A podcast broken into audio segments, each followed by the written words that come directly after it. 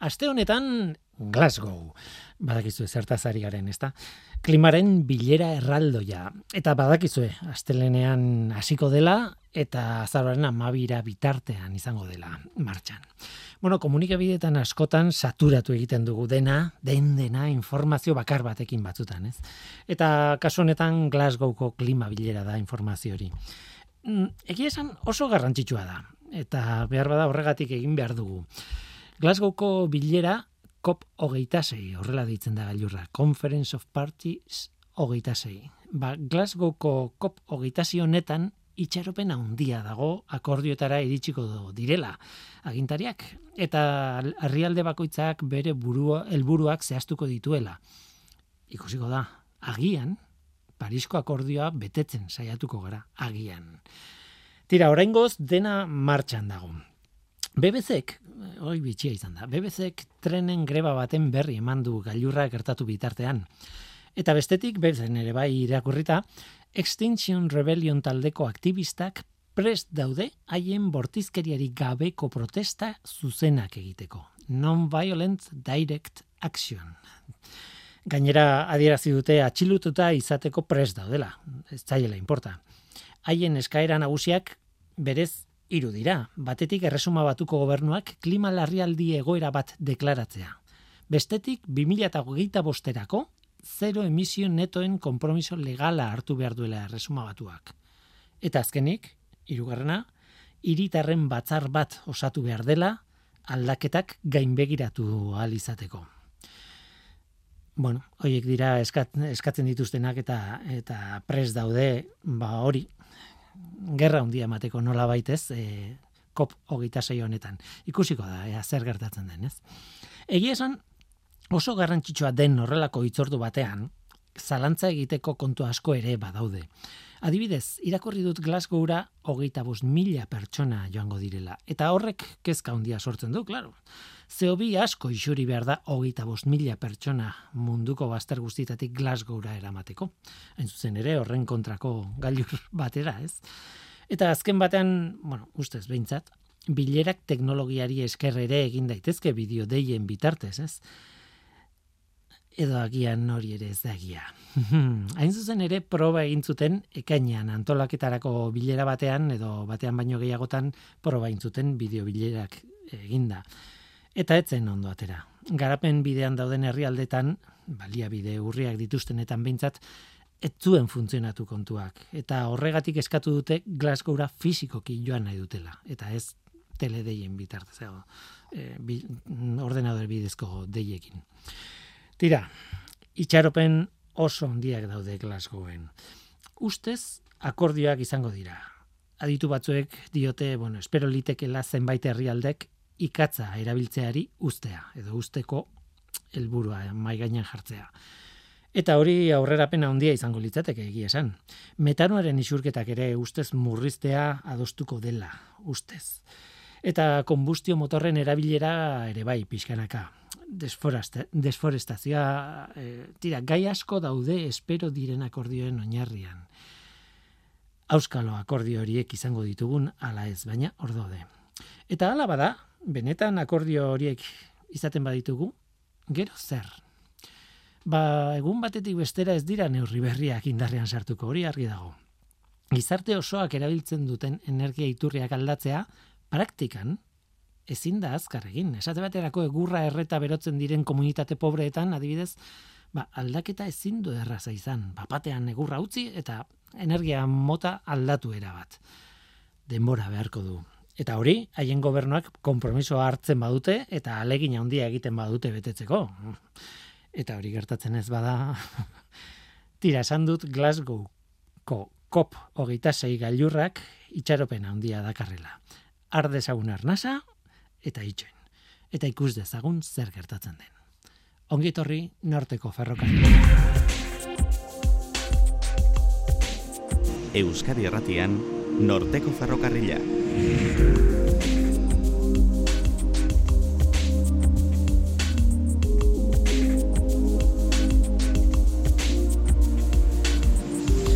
Kaixo denoi, zer moduz, ni Guillermo Roa naiz eta entzuten ari zareten hau, Euskadi Erratia. Glasgow, Eskoziako hiririk handiena han dugu begirada egia esan. Dena den gaur ez dugu Glasgowri buruz gehiago hitz egingo zientzia ez da gelditzen. Beste kontu asko daude, mila proiektu da daude martxan eta mila ideia ere bai. Haien artean, interes berezia dute gure garuna ikertzeko sortu direnak. Hain zuzen ere, Donostia International Physics Center eta Columbia Unibertsitatearen arteko lankidetza bati buruz hitz egin behar dugu gaur. Ideia da nanopartikulak erabiltzea garuna ikertzeko.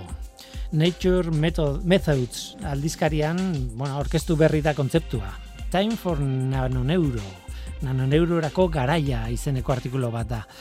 Aitzol Garzia Txarrik eta Rafael Juste ikertzaile handiak daude artikulu horren atzean. Benetan oso izena handia dira, eh? Aitzol gaur izango da gurekin. Gero betiko iragarpen bat, Kafe Luiar sariketa. Euskaraz egindako zientziaren divulgazioaren sariketa da. Joan den astean aipatu nuen martxan dagoela urtengo edizioa, lanak aurkezteko epea ireki dela alegia, eta gaur garazian donegi beristain izango da gurekin horretaz hitz egiteko eta jendea parte hartzera gonbidatzeko. Guazen ba, hau da norteko ferrokarria, zientziaz betetako hitzak.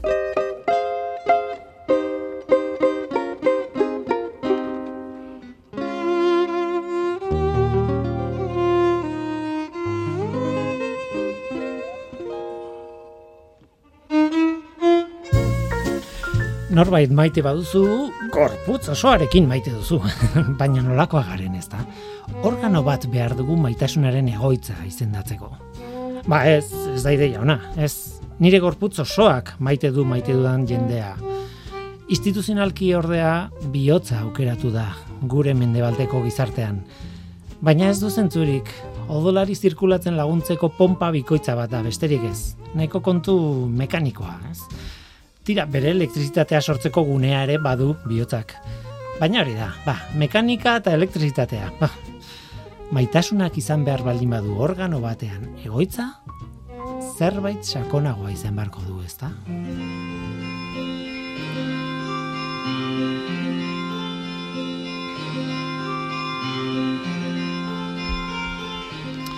Aitzol García Txarri DIPZ-ko Donostia International Physics Centerreko ikertzailea Kaixo Gitorri Kaixo Maitasuna garunean dago, ezta?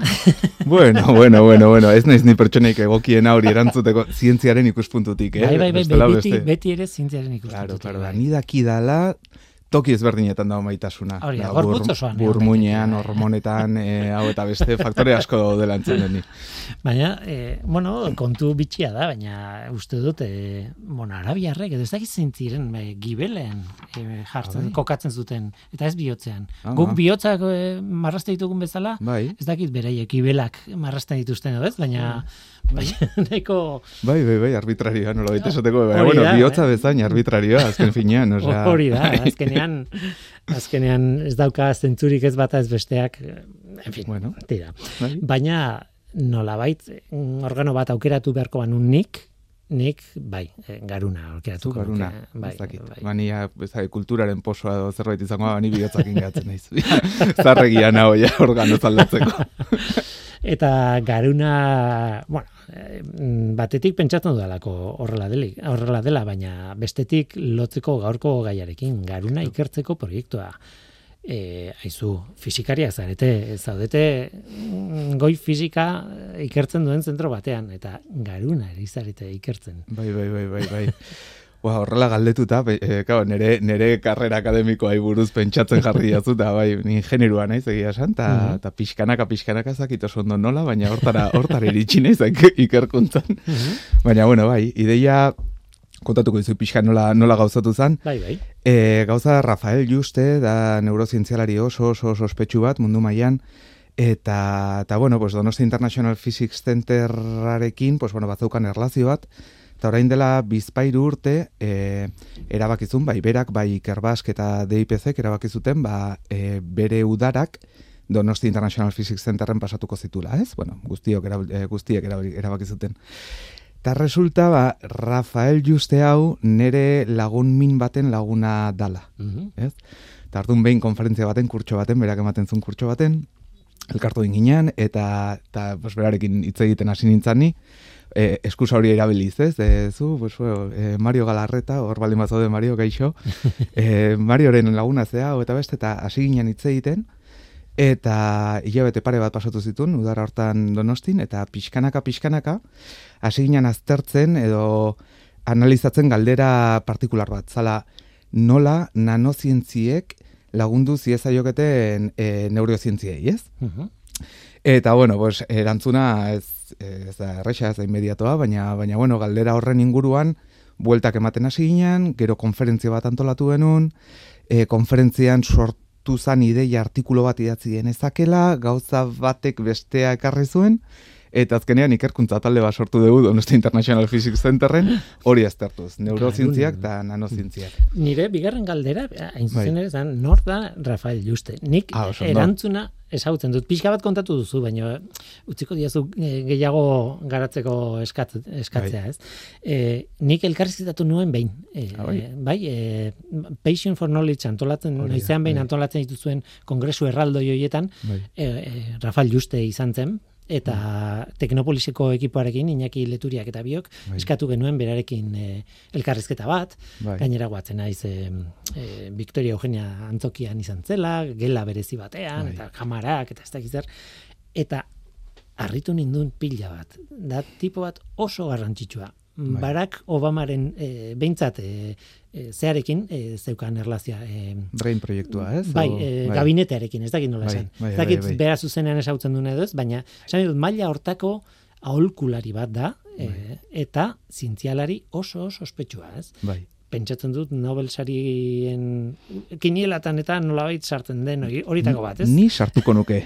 Be, berak ez ez esaten du. Hori hori esan di ere, baina. Eta oso polita zan, berak esaten zuen, bueno, garuna esagutzen dugula, ez? E, garuna oso, bai. bueno, asko ikertu dugula, baina mm, zati, neurri batean gutxi dakigu eta neurri batean asko dakigula, ez? Esaten zuen, neurona batzek nola funtzionatzen duen, ederki ikertuta dago garuna osotasunean ere, bueno, eh, bai, baina tar, bai. tarteko egiturak eta e, neurena milioika gutxi batzutako e, milioikako geruza bat, bai. ez dugula esagutzen nola funtzionatzen duen, ez? Eta bai. beak esaten zuen neokortexa, oso bi milimetroko lodiera duen garunen geruza hori, jakingo bagenu nola funtzionatzen duen, marabilloso alitzateke. Bai. Bitu, ba, igual, kontatuko izut pixkat nordan Rafael Juste zientifikoki eta horrek lagunduko digu baita ere ulertzen hobeto berak zesan nahi zuen. Bueno, claro, hau e, Aitzol Garzia txarrik esaten du, ez du Rafael Justek esaten, baina bueno, asko hitz egiten berarekin, eta bueno, zerbait pegatuko zitzaidan. Bitu, hau da gauza, bueno, dano dakigu, e, pues, Ramonika Jalek deskubritu zula neurona, ez? Gero urte batzuk beranduago, Sherrington zientzialari batek, e, deskubritu zuen garunen seinale elektrikoak e, neurtzeko metodo bat, ez? Patch clamp izeneko metodo bat da hoi. Eta bueno, bi deskubrimendu hauen ondorioz, neuronak banan-banan ulertzeko e, gaitasuna e, hartu genuen, ez? Gizakiok. Bueno, e, zientzian pila bat ikertu egintzan gauza gauza hoien inguruan, eta bueno, urte pila bat pasata gero, e, Rafael Juste gure, gure lagun, lagun hau, pues, bueno, jola sortan sartu zan, bera medikoa da, uh -huh. gero neurologoa, eta gero ikerlari sartu zen, ez? Doktora utza egin zuen, eta eta beste. Ba, bere e, karrerako lehenengo urteetan, ez dakit, e, doktora utzan edo postdokean izan zen, e, garatu zuen bere zuzendariarekin, edo bere, bueno, bai, bere zuzendariarekin metodo oso berezi bat. Zala, e, neurona bakar bat ikertu beharrean, neurona asko batera nola funtzionatzen duten ikertzeko metodo bat aurkitu zuen. Calcium imaging e, deitzen da, osea, kalzio, bueno, bai. Kalzio atomoi jarraituta, hori da. jakitean At, nun bai. dagoen aktibitatea, nun ez? Hori da, ba, bere metodoak ite da, neuronek kalzioa e, xurgatzen edo botatzen dutenian, e, neurona bakoitzak argi izpitxo bat botatzen du, fluorescente bihur, bueno, bihurtzen dute lehenago, eta kalzioa e, pasatzen danean, neuronaren kolore aldatu egin da. Horrela, horrela ulertu dezakegu pixkanaka. Horri esker, gaur egun e, neurona bakar bat e, ikertu beharrean, milaka neurona aldi berean nola funtzionatzen duten ikusi dezakegu. Vale, osea hori ikusi. Gero, ulertu beste kontua da. Ba, Orduan, beraiek deskubritu zuten gauzari garrantzitsuenetariko bat, eh, beraiek esateet, baina esan ez Rafa eta bere nagusia bakarrik, baizik eta, pues, bueno, e, zientzia komunitatea gara hartan, ez? Deskubritu zuten neuronek elkarrekin lan egiten zutela. Ez diala ordenagailu bat bezala, ez dia or, transistore bat bezala, nun informazioa pasatzen da eta transistorean bakarrik, Mhm. e, transistori bakar batek e, pues, seinale bat konputatu dezake, ez? Neuronek ez dute horrela konputatzen. Hori da deskubritu zutena. Eta orain, nik uste dut, e, ulertzen ez dugun hori, leno esplikatzen e, egontzean hori da, nola konputatzen duen e, burmuinak, ez? Mhm. Badakigu, bueno, esatu dute, pues, bueno, hau, e, ni ez naiz e, neurozientzialaria, beraz kontuz gauza hauekin, agian, agian ekibokatu naiteketa, eta kasu hortan neurozientzialari barkamen askatzen dut hemendik, ez? Baina, e, deskubritu dute neurozientzialariek ideiek neurona e, talde batzuk pizten dituztela. Vale? Esate dute, e, gure amunarengan pentsatzen dugunean, neurona batzuk kolekzio bat eta neurona kolekzio hori bakarrik aktibatzen dela. Ez dala prozesu temporal bat, ez dala e, prozesamendu temporal bat e, amonaren ideia ekartzen duena baizik eta neurona batzuen aktibazio kolektiboa, ez? Orduan, bueno, deskubrimendu pila bat egiten ari dira gaur egun, baina ala eta guztiz ere ez dugu lertzen nola konputatzen duen hori, ez? Orduan, hortik handi joan ikuste Rafak esantzun hori, ez? Mhm. Eta oso polita da, bueno, nik behin buratu zitzaidan begiratzea iztegian neurona hitza. Zeote da neurona. Da, Badakit zer, bai. ba, azken batean jartzen zuen gauza bakarra da, neurona zelula bada, hori bai, Bai. hori erresa, baina bere berezitasuna, beste zelulek ez daukatena, da bere kanpogaldea elektrikoki aktiboa dela. Esan nahi dute, Ah. ba, pasatu dezakela e, korronte elektriko bat. Hori da. Baina bere azala, bere kanpoko pareta, geruza, ez dakit nola Bai, bai, eh? bai, membrana, Membrana erderaz, edo, baina bai, Hori euskaraz da, ez dakit. membrana bai. plasmatika, ez, edo... Bai, bueno, bai. Ba, hori, e, kanpokaldea aktibatu ezakezuna elektrizitateakin hori da neurona bat, ez? Eta, eta bide batez beste gauza bat esan duzuna da, Ramonika Jal aipatu duzu, Bai, e, uda honetan egon nintzen Madrilen, e, bueno, e, Historia Naturaleko museoan, bai, tan badituzte Ramonika Jalen marrazkiak, hori esan nahi nun. bai, bai, bai, bai, Erakusketan e, ikusi nitun bere marrazkiak eta bueno, emozionatu nintzen. bai, bai, pasada Bai, da bai. egintzunak izan horreko. Orain gainera ez, e, urte horren bat e, ospatzen ari dira uste dut museo horretan, zorionak bidaltzi izkiet, e, ze museo ikusga, ikusteko modukoa da. Naiz eh? Bai, polita, polita. Bueno, tira, neuronatara bueltatuta, baina zuk esan duzu, zu etzera e, neurozientzialaria, baina Rafael Justek esaten zuen argita garbi, zuk eh, esandakoaren bidetik, e, bueno, zientzia fikzioan askotan pentsatu dugu, ez? Deskargatzeko, deskargatuko bagenu garunaren informazioa ordenador batean, ja betirako bizi gintezken ordenadorean. Eta es, beak esaten zuen, ez. Ze nire ikerketen arabera, e, egiturak berak daka e, Garrantzia. garrantzia eta, eta informazioa guztia. Ez da informazioa parte dauna eta trasladatu daitekena baizik eta egiturak bera hartu Claro. beharko litzateke eta kopiatu, ez? Bai, bai, bai. Bai, suposatze dut horrela dala. Bueno, lehen antzeko zerbait esan dut, ez? Osea, gaur egun da, badakigula ez dala ordenagailu bat, da. eta memoria ez dala mm, pendrive baten antzekoa, ez? Osea, da. agian bai izan, ez? Agian pues, transistoreak erabili barrean, neuronak erabiltzen dituen gailu bat baina ez, ez da horrela eta. Tira, e, ideia horrek pikutara bidaltzen du e, zientzia fikzioaren e, apal oso bat, eh? Bueno, baina, bai, baina, bai, bai, tira, egunen batean igual hortaz ere egiten daiteke. bai. E, tira. Dena den, e, helburua orain da hori dena ikertzea, nola funtzionatzen duen garunak, eta gainera garunaren zati espezifikoak ez gara sartu, neokortexa aipatu dut, baina ez gara sartuko ze- zeta, nun eta nola eta noiz e, ikertu behar dan zati bakoitza. Kontua da nola. Eta Hori. nola horretan sartzen zarete fizikaren inguruan ikertzen ari zaretenak. Ez? Eta hor dago deipezeren ideia. bai. Eta hemen dator ideia, bueno, iraultzailea, ez? Nanopartikulak erabili daitezke garuneko informazioa batetik irakurtzeko eta bestetik provokatzeko, nola ez? Bai, hori da. Bitu, ba, Rafa, Rafari buelta pare bat gehiago emango dizkiot. e, Rafa askotan esaten du, berak, bueno, e, bai, pues, garai baten Bell Labsen egontzan lanean urte, urte asko bota zituen horrez, fisika divisioan gaina, ez neurozientzietan. Eta beti esaten du, zientziaren e, aurrerapen nagusienak ez datozela inbeste pentsamendutik, Eta ni hor, batzutan ez nago guztiz ados, esaten duen horrekin, bai, ni teorikoa naiz, eta asko gustatzen pentsatzea ideiek garrantzi handia daukatela, baina berak esatu du metodoek daukatela garrantzirik handiena, ez? Aurrerapen handienak egin ditugula, metodo berriak sortu diranean. Vale. kasu honetan adibidez, burmuina ikertzeko, Leno Sherrington aipatu dut, bere metodoa, zala, pues, e, elektrodo bat hartu eta e, neurona baten barruan sartu, metodo horrek e, permititu zuen neuronaren, neurona individualaren funtzionamendua aztertzea, ez? Orduan, gero, Rafaren metodoak permititu du kole, e, neurona bakarra ikertu beharrean, kolekzio handiak e, ikertzea. Eta gu proposatzen duguna da, zu esan dezun hori, ez? Nanopartikulak ere erabili daitezkela. E, bi gauza esplikatu ditzazkete hemen, zergatik dan garrantzitsua hori egitea, eta nola e, egin dez, e, egiteko plana degun. Ez dakit, nundik nahiago, nahiago dezutzun. Eh, bueno, lehenengo garrantziari emango diot artea, baina no, nola horretan ere sartu bergea, eta bai, bai, bai. sakon gainera. Gaina, ulergarria da, ulergarria eta polita. Zergati dan garrantzitsua, bitu. Alen esplikatu er Rafak e, bere garaian egin zuen deskubrimendu hori, ez? Metodoa ikusteko argiaren bitartez neuronen funtzionamendua. E, metodo hori e, bueno, ikaragarria da, baina arazo potente bat dauka dala e, neuronen aktibidade hori neurtzeko metodonen bitartez, modifikazio genetikoak e, egin bar ditugu neuronengan. Hau da, e, ba hori, mm, genetikoki modifikatu neuronak, zertarako, ba, neurona horiek molekula proteina berezi batzuk e, sortu ditzazten beraien azalean. Neuro, e, proteina horiek dira argia gero emitituko duten mhm. proteinak, ez?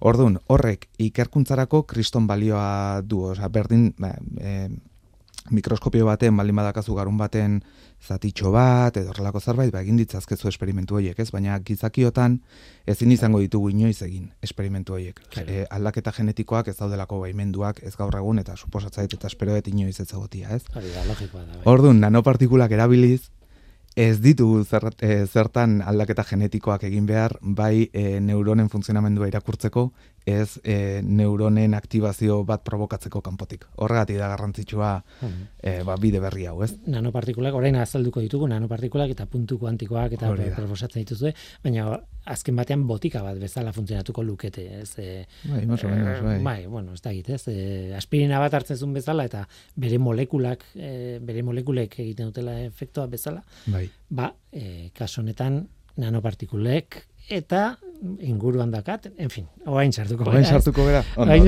sartuko gara nola horretan, ez? Bai. Ez, e, bueno, e, esan behar da, azpimarratu behar da, zuk eta zure taldeko guztiak eta deipezen, dago talde oso altxu bat, oso potente bat, e, nanofotonikaz e, ikertzen duna, ez? Alegia, argiarekin zer ikusia duen, ikerketa lerroba da, Bai, bai, bai guztiz. Mm. Nanofotonika da, hori, argia eta nanopartikulen arteko elkarrekintza zertzen duen zientzia, nola baita esateko, ez? Mm Eta e, esan dezun bezala, bai, osa donostian tradizio oso, oso luzea dago nanofotonikan. Bueno, Pedro Miguel Etxenikeren e, pues, kontribuzio as, e, ugarien e, artean, pues, bueno, batzuk hortikan, hortikan juntziren.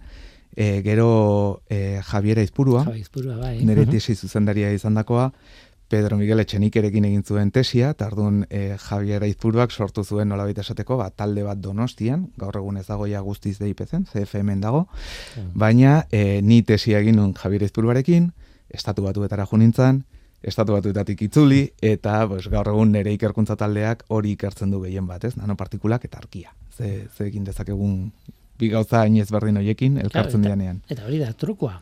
Argia erabiltzea, e, e, neuronei itxasten den e, nanopartikula edo bueno, orain kontatuko ez du egitura hmm. batzuekin, ez? Eta orain horren bitartez irakurtzea, hori gustatu zait, irakurtzea zer gertatzen ari den, ze aktibitatea duen e, garunak edo garuna multzoak. Bai.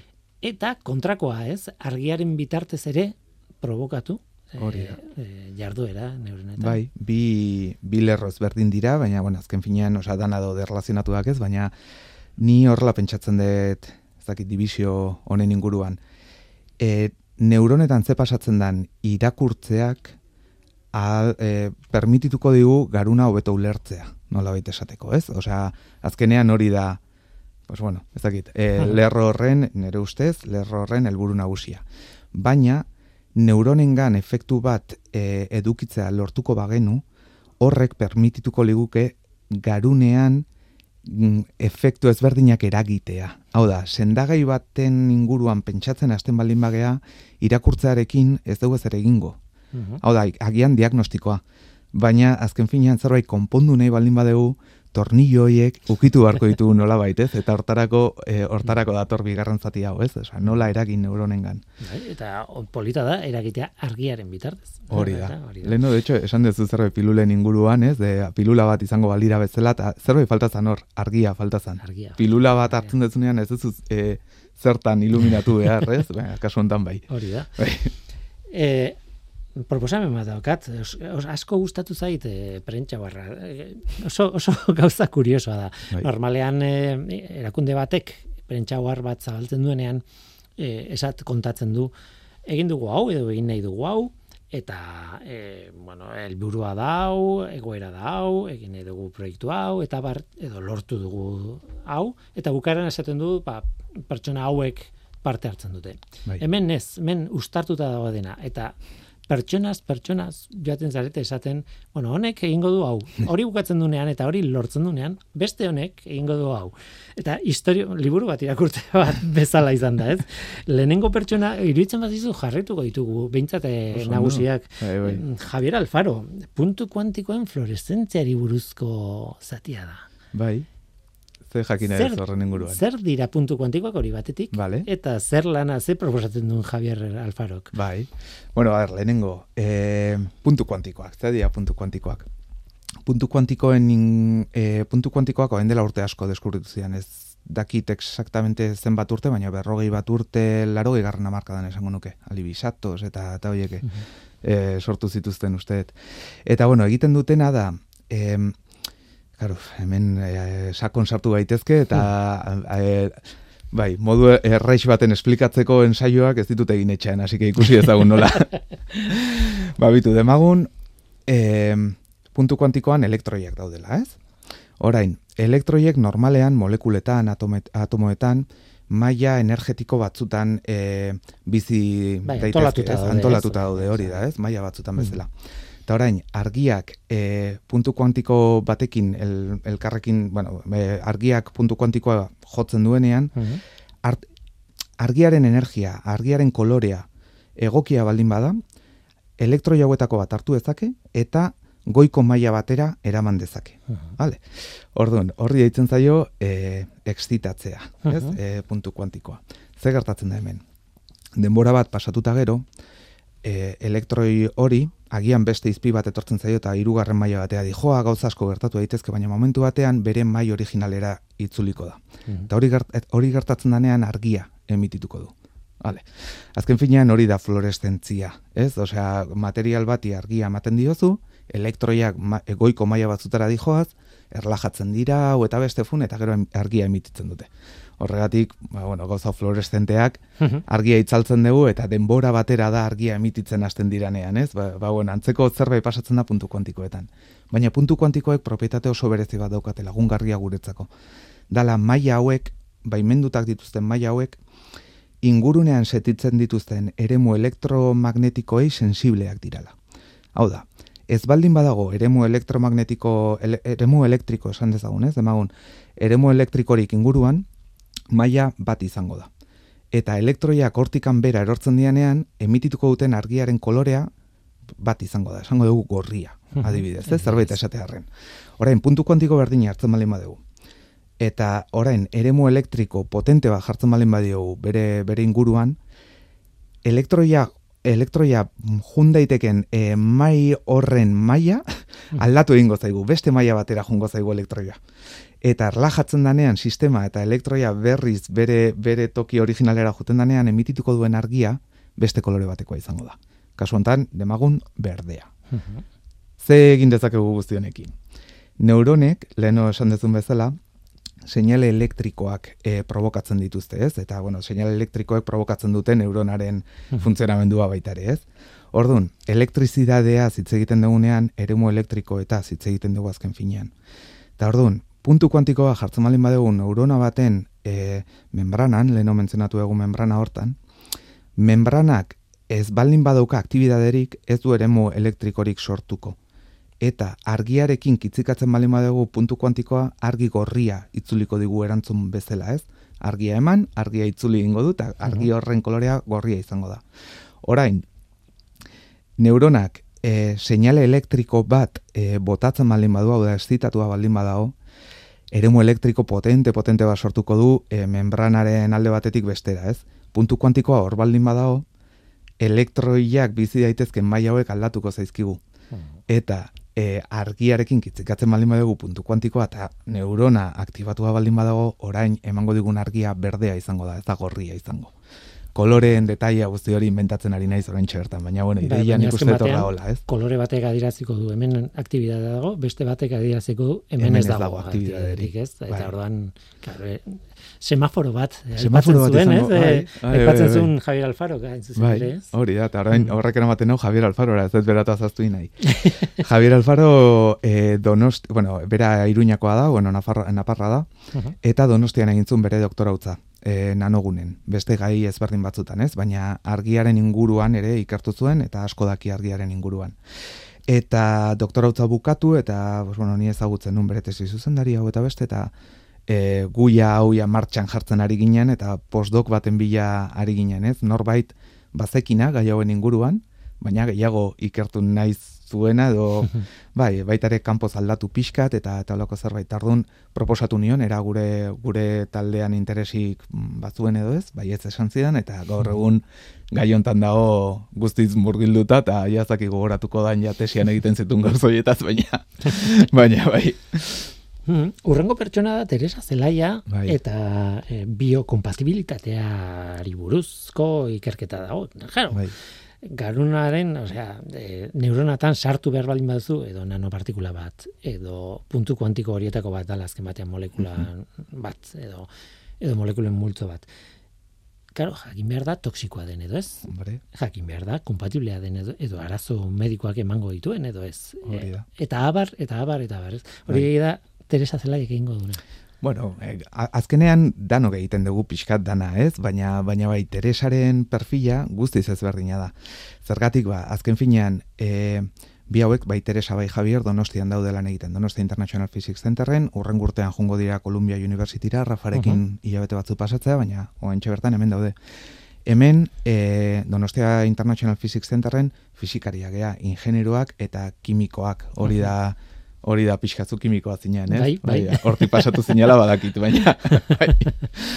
Eta, baina biologiai buruz, ba, ez dakagu jakituria ondirik gure gure inguruan, gure zentruan, ez?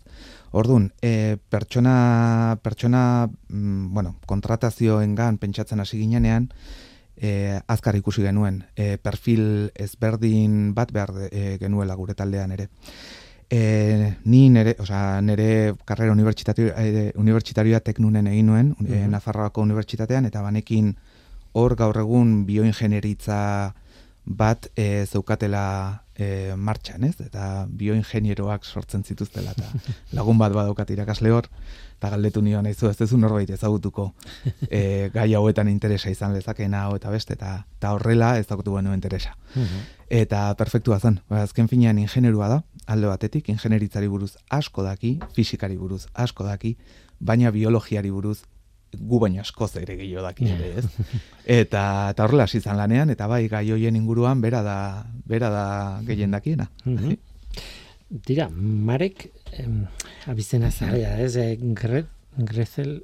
Gretznak. Gretznak. Atzo egun ginean ensaiatzen, bere izena. CFM-ko langilea da, berez? Bai. Ez? Eta honek nanopartikulak egin egingo ditu, ez? Hori da. Hori da, bai. sintetizatu egingo ditu, ez? Bai, e, hori beste beste behar bat da proiektu horrera egiteko, ez? Be... Bai, hor gainera e, utziko dira esaten e, urrea erabiliko duzuela bai, bai. nanopartikuletan. Bai, bai, bai, bai. Esan dugu, bueno, e, puntu kuantikoen inguruan hitz egin dugu ja da. E, ir, e, digamos, ne, e, neuronetan e, eragina sortzeko ez ditugu puntu kuantikoak erabiliko, baizik eta urrezko nanopartikulak erabiliko ditugu. Mm Zakit, bai. Eta bueno, e, partikula hauek erabiltzeko norbaitek sortu behar ditu. Ez? Mhm.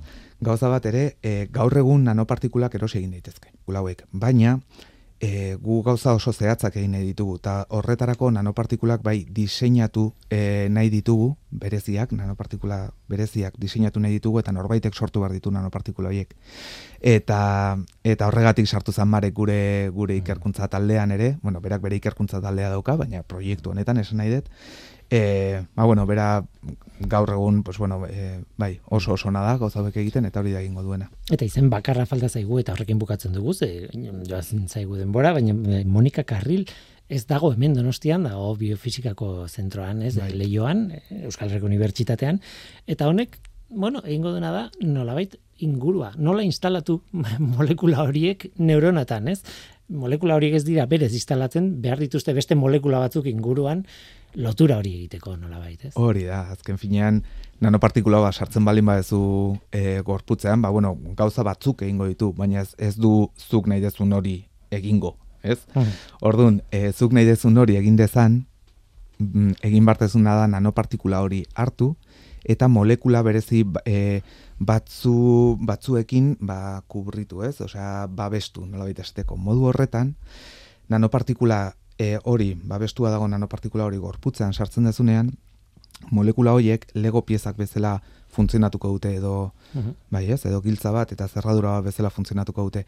Eta bakarrik e, enkajatuko dira beste molekula konkretu batzuekin. Gure kasuan, neuronetan badaude molekula konkretu batzuk e, membranan, Mhm. eta nanopartikulen e, gainazalak urritzen baldin badegu komplementarioa da molekula batekin nanopartikula hori neuronara itxatxiko da eta ez da itxatxiko beste inon, ez da itxatxiko muskulo baten, nola bitez, bueno, muskulo baten agian bai, baina bueno, ez da itxatxiko beste toki batzutan, ez? Tira, ba, utzi behar dugu hemen. E, planteamendua eginda dago. E, Bai. Sekulako proiektua da. Emaitza egitu zuenean, bueltatu. Mesedez. Nahi, nahi ez zunean guri, Aitzol Garzia, eskerrik asko gurekin izateagatik. zuei atentzioa da. Zientzia.eus, leio ireki bat zientziaren mundura. Irratia, telebista, artikuluak, irudiak, soinuak, Elujar Fundazioaren kalitatea zure eskura klik baten bitartez. Zientzia.eus, zure lotura zientziarekin.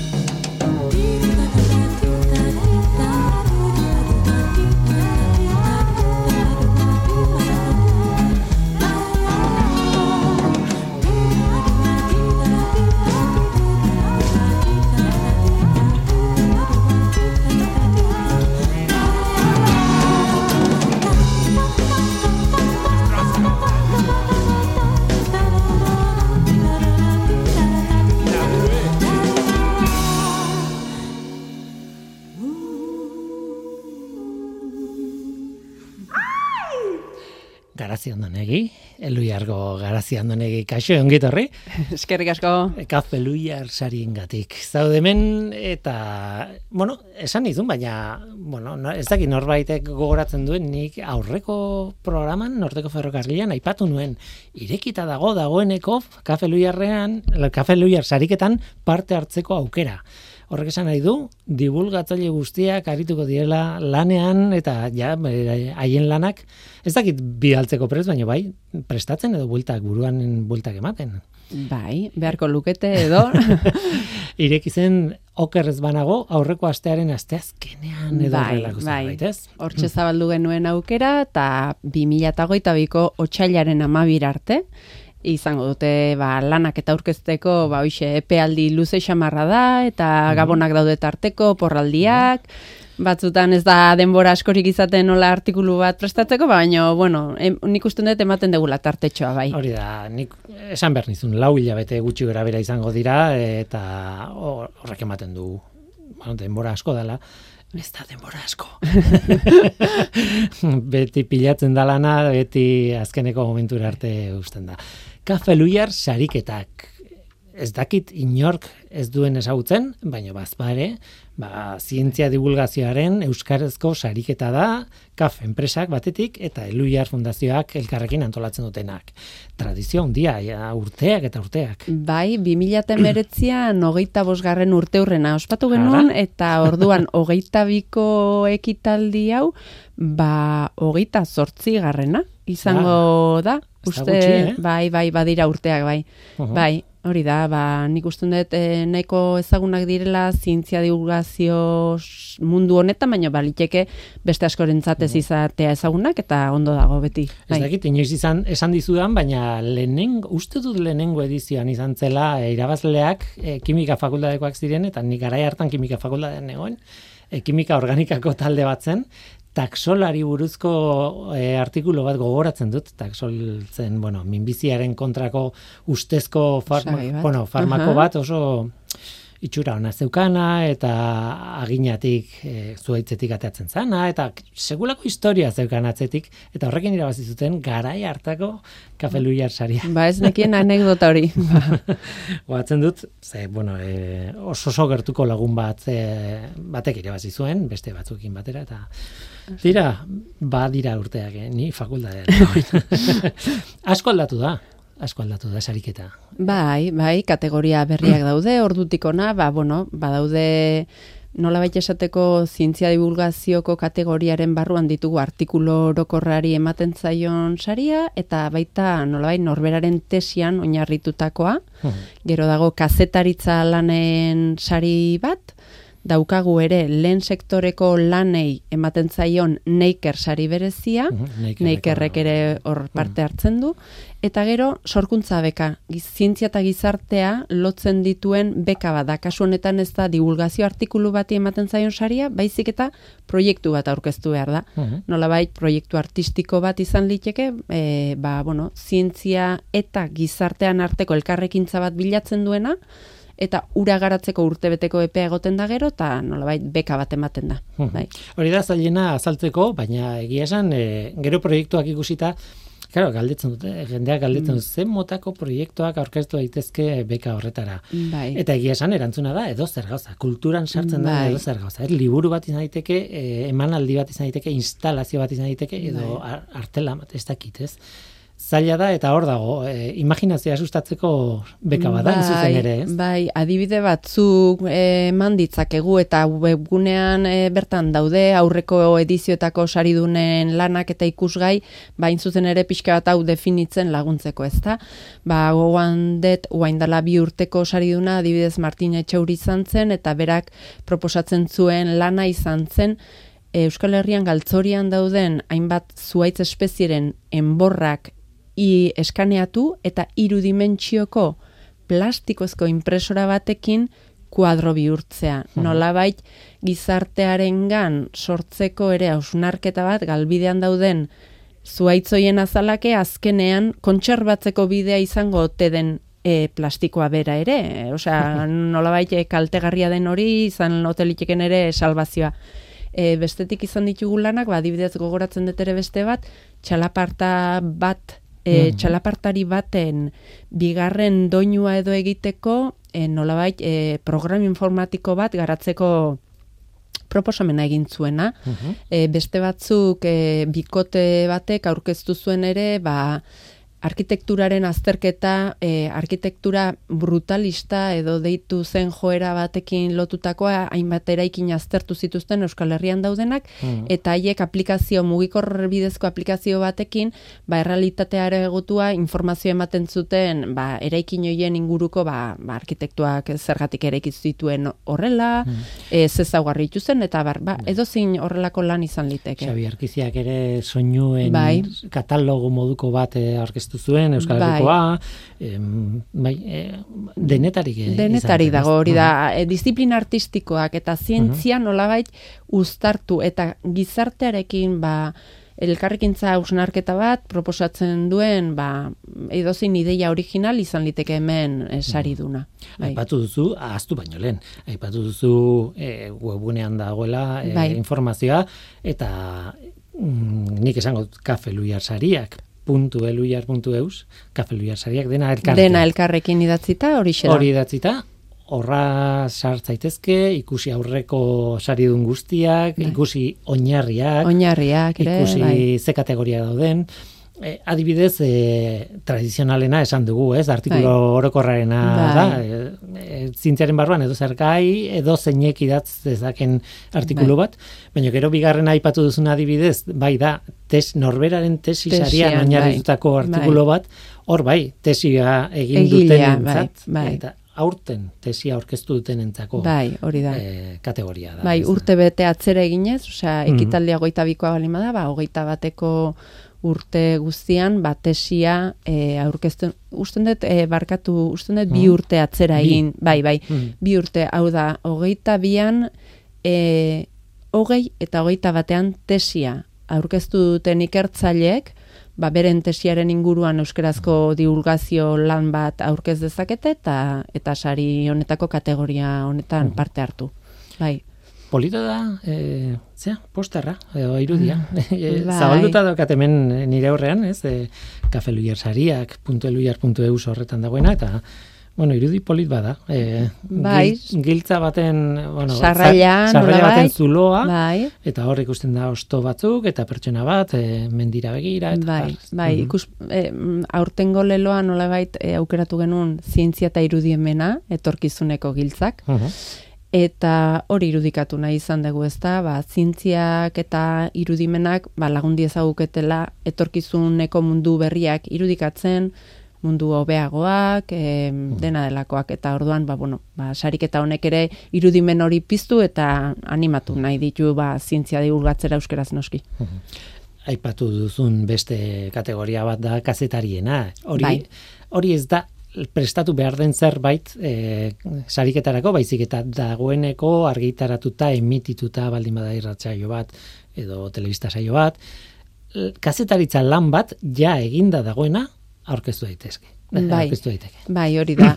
Hau bai da azken urtean, e, nolabait, baino argitaratutako e, kazetaritza lanak nolabait izan behar dute idatzizkoak eta hoiek aurkezten dira e, egile bakoitzak hiru lan e, aurkeztu ditzake. Mhm. Bai, hiru arte dauka aukera aurkezteko, ba, berak ba, bestelako edabideren batean, baiz e, egunkari, aldizkari edo dena delakoetan, ba, zientzia eta teknologiari buruzko divulgazio artikuluren bat argitaratu baldin badu, ba, hoiek aurkezteko aukera dago eta hoiek ere saritzen ditugu. Mhm.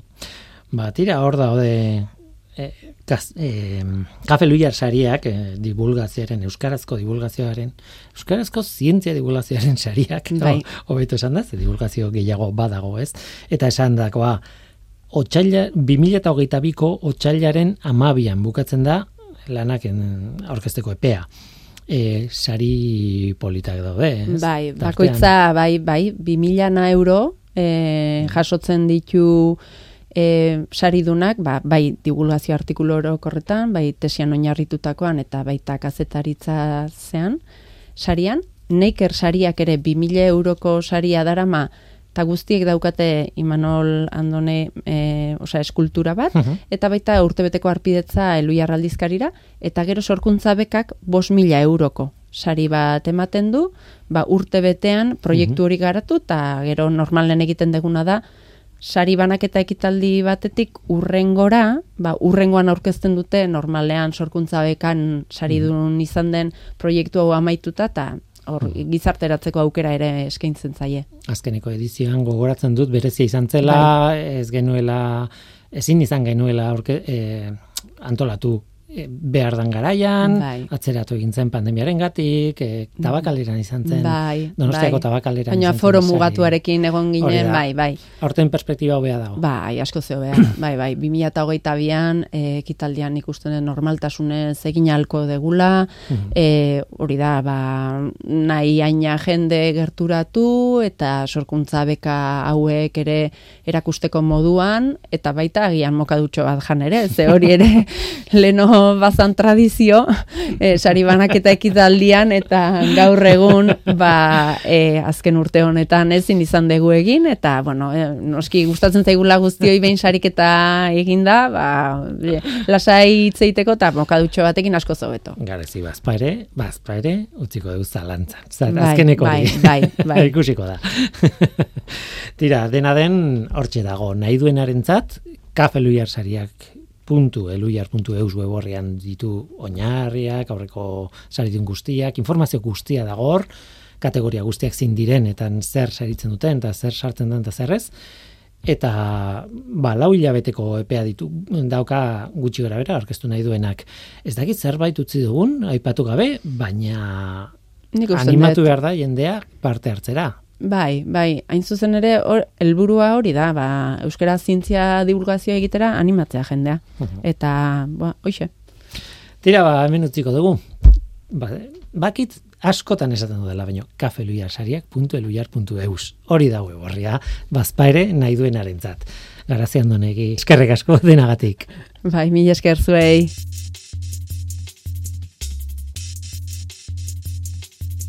Bukatu baino lehen kontu bat jardunaldi batzuen berri eman behar dizuet. Em, Tira, arkitekto eta magistratuek araudiak birgaitzearen bumera egokitzeko aukera aztertuko dute Bilbon.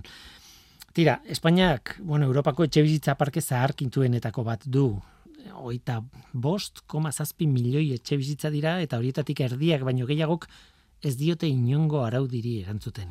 Eta euneko berrogeita marrek irisgarritasunarekin, energia kontsumo handiarekin eta CO2 isuri handiekin erlazionatutako arazoak dituzte. Egoera hori epe ertainera aldatu egin nahi da, noski. Espainiako gobernuak urri honetan ba, bertan onartu dituen birgaitzeko dekretuekin egingo dute, edo saiatuko dira egiten. Izan ere, Europako Next Generation funtsetatik datozen iru mila lareun da hogei milioi euro mobilizatu dituzte. Tira, magistratu eta arkitektu adituek nabarduraz betetako errealitate komplexu hori aztertuko dute Bilbon azaroaren irutik seira bitartean Bilboko Euskalduna jauregian, Euskal Herriko arkitektoen elkargoaren lankidetzarekin Espainia peritu, Espainiako peritu eta euzitegi arkitektoen batasunak UAPFE izenekoak antolatutako e, bueno, Co- Consejo General de Poder Judicial eta Consejo Superior de Colegios de Arquitectos de Espainiak antolatzen duten amairugarren jardunaldietan. Tira, hori izango da Bilbon, Bilboko ja, Euskalduna jauregian, azaroaren irutik seira. Nahi duenarentzat informazioa eta bueno, inskribatzeko aukera dago uapfe.com web horria. uapfe.com. Eta orain bai, bagoaz.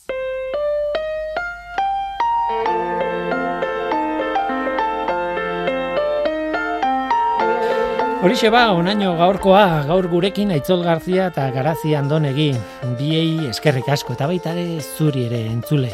Badakizu, gu hemen gaude. Norteko, abildua, eitb.eus. Gaur teknikaria Mikel Olazabal izan da eta mikroren aurrean ni Guillermo Roa, Eluiar Zientzia taldearen izenean. Datorren astean gehiago. Ordura izan. Agur.